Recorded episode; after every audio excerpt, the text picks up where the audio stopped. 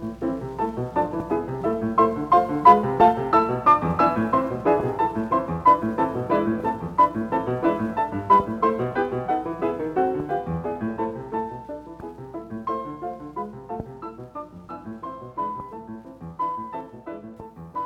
友们，大家好，欢迎大家收听《飞马飞牛 Famous Unknown》，一个由我和朋友们共同创建的播客。我是北京师范大学历史学院的曲炳瑞，一个爱讲故事的非典型青年史学工作者。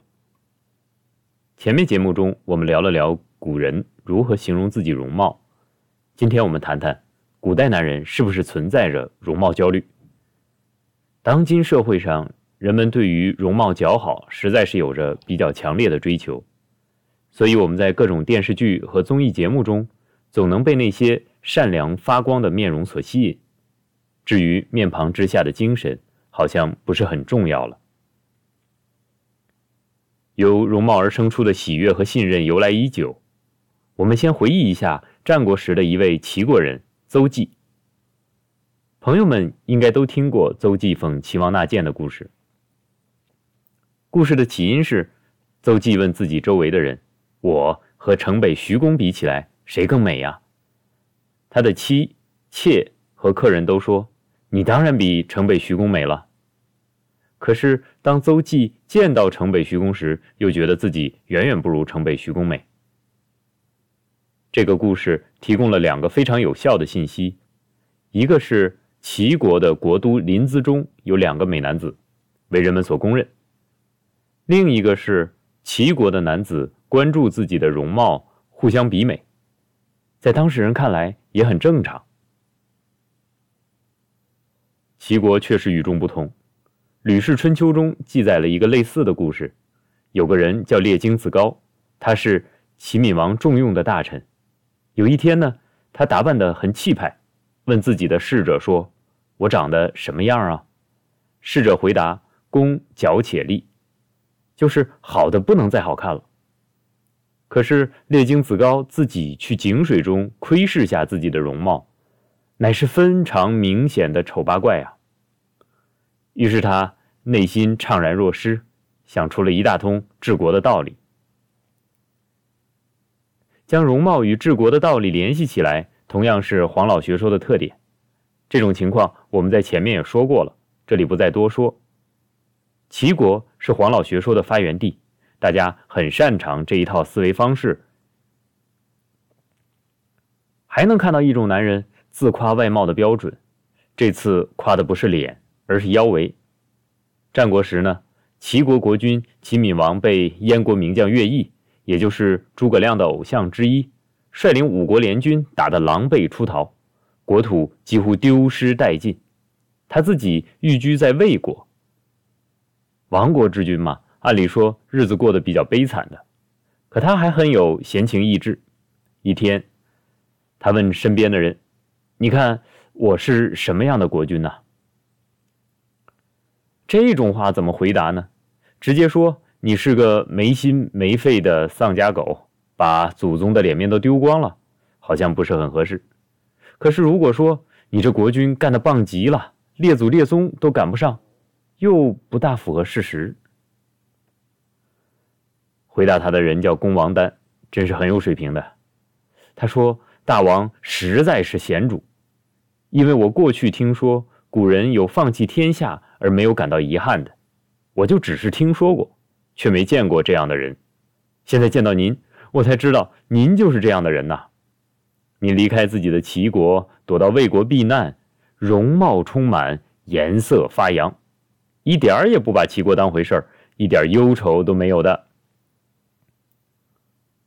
公王丹说这话实在是太刺耳了，不过其中倒也有几分道理。辞国而无恨色，就是我们前面说的治国先治身的表象。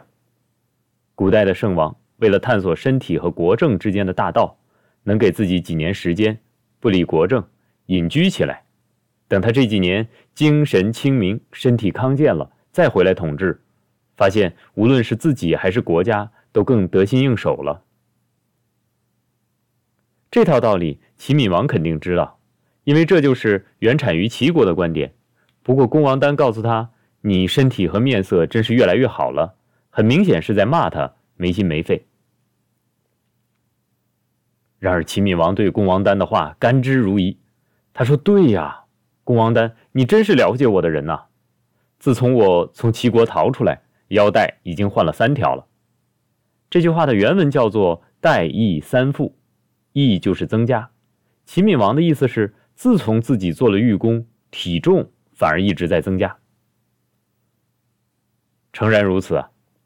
今天普遍让人感到焦虑的体重问题，在古人看来又不成其为问题了。对于男人来说，腰围的增加很有必要，起码能显示出生活的优渥和心理健康。不过，如果将目光再往后拉一拉，看到魏晋南北朝时期北朝将领的外貌描写，经常能看到腰带十围之类的描述，就是形容他们腰粗。很明显，腰粗代表着可以跨马作战。骑在马上能够弯弓搭箭，也能够挥舞长杆兵器。从这个角度来说，齐闵王形容自己带翼三副，是不是也有着锻炼身体、增强勇武精神的深意呢？再看齐闵王的父亲齐宣王，同样也是对自己的身体素质有点焦虑，他爱夸耀自己拉弓射箭的能力。不过，齐宣王实际上臂力有限。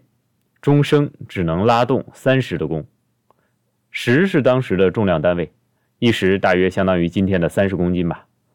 齐闵王的履力大约在一百公斤左右，可他偏爱和人吹嘘啊，自己力气大。左右人为了配合他，只能试着拉了他的弓，然后说：“哎呀呀，您这只弓应该有九十之力才能拉动，除了您，谁还能拉得动哟？九十。”接近三百公斤了，未免夸张了一点吧？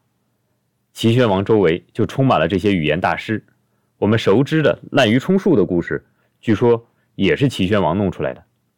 这么看来，人因为焦虑而爱听好话，因为爱听好话而变得愚蠢，实在是有些得不偿失。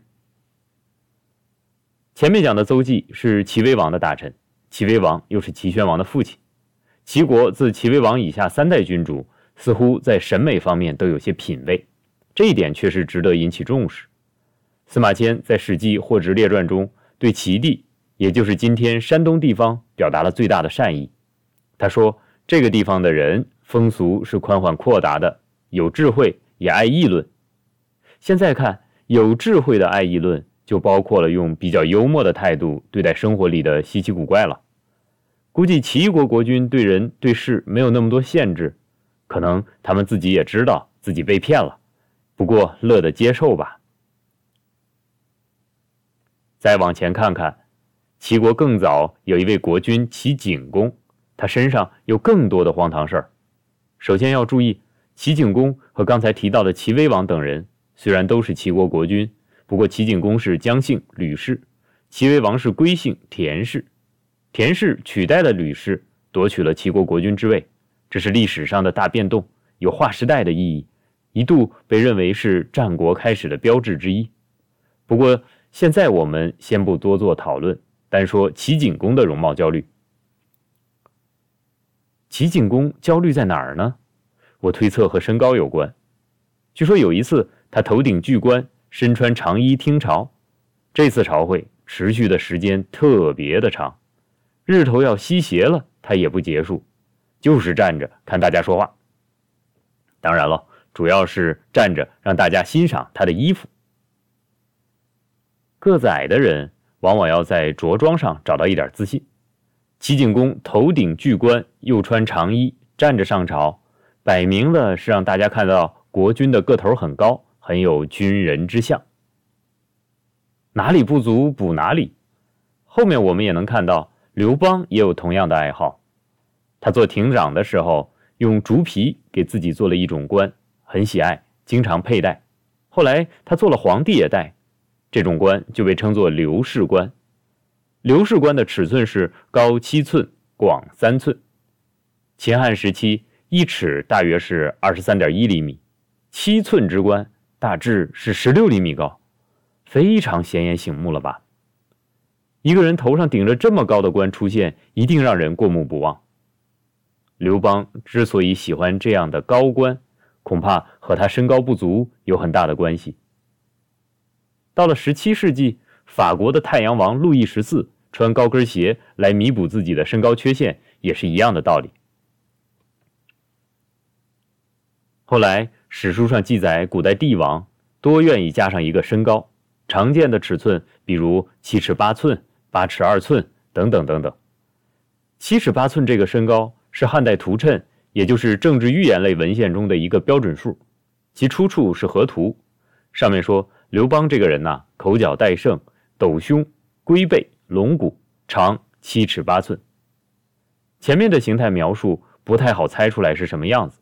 起码史记上没有这些记载，而七尺八寸的身高则更说明了这段材料的夸张与虚饰。刘邦应该是一个敦实的壮汉，而不是飘逸的公子。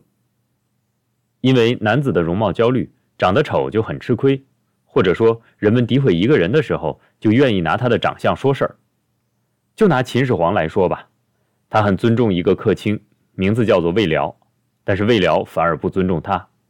魏辽私下里跟人说：“秦王这个人，风准、长目、鸷鸟鹰、柴生、少恩而虎狼心。总之啊，身上每个器官长得都和动物差不多，所以不能和他做朋友的。”有学者曾经推测，秦始皇有软骨症，所以得了鸡胸；柴生呢，就是气管炎的结果。究竟是不是这样？毕竟没有实际证据，难以确证。不过，风准、长目是高鼻梁和细长眼睛，说不上难看，甚至还有几分特点。至于他的内心是否虎狼，这种事儿就见仁见智了。不知道始皇帝会不会有容貌焦虑呢？起码他没有发明一种长冠给自己用。好了，本期节目就到这里了，欢迎听众朋友们留言或者来信与我们交流及咨询。在我们的公众号和播客下方留有我们的公共邮箱，感谢大家收听《飞马飞牛》（Famous Unknown），我是曲炳瑞，一个爱讲故事的非典型青年史学工作者，再会。